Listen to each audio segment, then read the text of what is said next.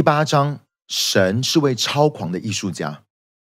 一九九八年，我们住在一间黄色的小房子里，外面有一个很大的遮阳棚。这栋老旧房子的四周都围了白色的围篱，从我们的房间窗户看出去，有一小座花园，从墙边一路延伸到房子的墙角。某年春天的礼拜六早上，我一大清早醒来，正好就看到太阳从东方升起，阳光不仅在空中画出橙色与红色层层相叠的美丽色彩。在背后深蓝色的天空的烘托下，天边的坡形卷云更显得耀眼。这使得整个穹苍充满喜乐氛围，一切均与迟缓的步调默默的在移动着。花园里的花朵都往上抬起头来，迎向我们的窗户。一看出去，就看到许多不同形状的花朵，生气盎然的布满在窗边。鲜黄色的花蕊，配上深紫色的花瓣，散布在其他无数的花朵当中，在微风轻拂下，随风飘逸着。我从窗户盯着外头看，感觉仿佛像是进入永恒般的着了迷。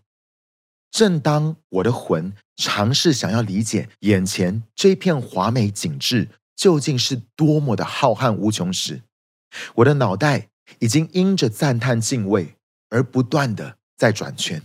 忽然间，主的声音穿透了我这个被提的状态里。你知道我为什么要创造花吗？他这么问。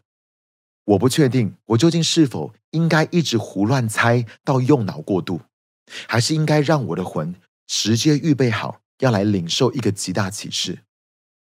我不知道主是否会让我一探他为什么要创造的。这个奥秘，毕竟这可能是一个自古以来都一直被锁在天上宝库里的奥秘。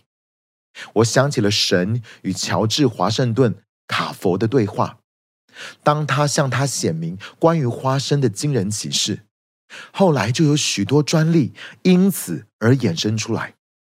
接着，我也马上想到以西结在谷间看见一片枯骨的经历。当下耶和华问他。一个很可笑的问题：这些骸骨能复活吗？就像我现在所在面对的处境一样，这位伟大的先知也不希望自己的语气透露出一丝丝的不幸，同时也不想对自己的主说谎，于是他脱口而出说：“主耶和华，你是知道的。”我慌张的决定要坦诚自己的无知，看看到底会发生什么事。于是我就小声的说：“我不知道，我觉得他们很美。”他回答道。躺在床上的我心想：“呃，然后呢？你开玩笑的吧？怎么可能就这么简单？只是因为你觉得他们很漂亮，没有什么了不起的启示在背后吗？没有关于整个宇宙自然生态的不同眼光哦？没有第三层天，或是要我上到哪里去的经历吗？就这样而已哦。”又过了几个月，我凑巧读到了耶稣曾说过的一句话。忽然间，我好像爆炸性的对于神所造的大自然有了一个全新面向的看见。耶稣他是这么说的：“你想百合花怎么长起来？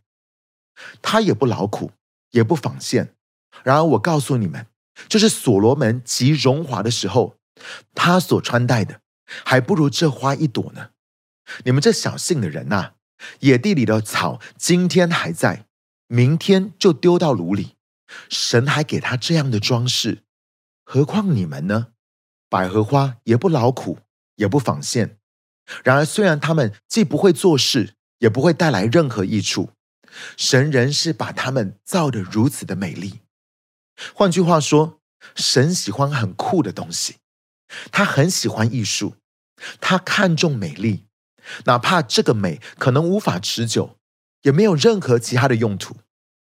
讲到这里，你可能不禁想说：“请问一下，这些跟财富有什么关系呢？或是你到底想要表达什么啊？”